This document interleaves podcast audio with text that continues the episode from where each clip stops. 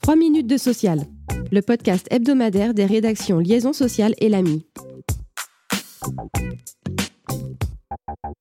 Comment les transitions technologiques, sociétales et écologiques impactent-elles les entreprises et les conditions de travail? C'est ce qu'a cherché à savoir l'ANACT tout au long de sa semaine pour la qualité de vie et des conditions de travail, organisée du 19 au 23 juin. Parmi les rendez-vous qui ont émaillé cette semaine de la QVT, l'ANACT a rendu public les résultats d'une consultation menée auprès de 1400 actifs, dont une majorité de cadres, sur le thème transition écologique et conditions de travail.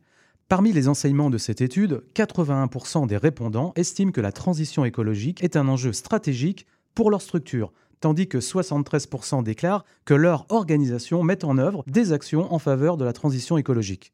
Seul problème, 52% sont des petites actions, relatives notamment aux éco-gestes, à la mobilité et à la sensibilisation des salariés.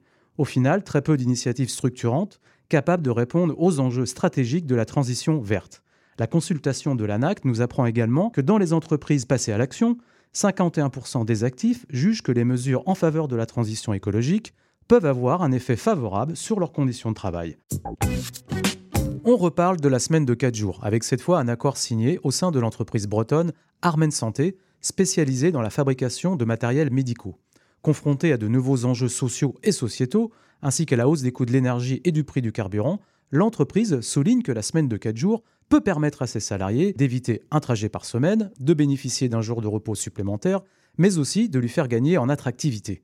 L'expérimentation, qui repose sur le principe du volontariat et qui est réversible, est ouverte à tous les personnels à temps complet, qu'ils soient en CDI, CDD ou en intérim. L'entreprise propose de choisir entre deux options pour répartir la durée hebdomadaire de travail. La première implique de travailler 4 jours par semaine à raison de 8,75 heures par jour pour les salariés à 35 heures, ou de 9,75 heures par jour pour ceux travaillant 39 heures. La seconde formule consiste en l'alternance d'une semaine de 4 jours et d'une de 5, une formule conseillée aux salariés aux 39 heures, car elle permet un allongement raisonné de la durée quotidienne de travail. Quant à la rémunération mensuelle des salariés participant à l'expérimentation, elle est lissée sur la base de leur durée contractuelle de travail, indépendamment de leur horaire réel.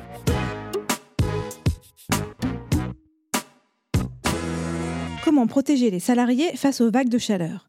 Une instruction transmise par le directeur général du travail à ses services diffuse les consignes pour l'été 2023. Elle rappelle que les entreprises sont tenues d'évaluer les risques liés aux ambiances thermiques et de les intégrer au document unique. Elles sont invitées à adapter l'organisation du travail en prévision des épisodes de chaleur, en portant une attention singulière aux activités davantage exposées. Il est en outre interdit d'affecter des jeunes aux travaux qui les exposeraient à des températures pouvant nuire à leur santé. Ces consignes sont renforcées en cas de canicule extrême. L'employeur doit réévaluer le risque quotidiennement et réajuster les mesures d'aménagement des postes, de la charge de travail et des horaires. La prudence s'impose particulièrement pour les femmes enceintes et les personnes handicapées ou souffrant de pathologies chroniques. Si l'évaluation fait apparaître l'insuffisance des mesures, il doit décider de l'arrêt des travaux. La DGT annonce que des contrôles ciblés auront lieu dans les secteurs les plus concernés, en particulier le BTP.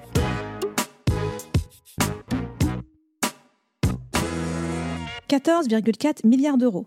C'est la somme qui doit venir contribuer à l'accès au logement des salariés dans le cadre de la Convention 2023-2027 signée entre l'État et les partenaires sociaux gestionnaires d'Action Logement. Merci de nous avoir suivis. Pour en savoir plus, vous pouvez consulter le site liaisonsocial.fr.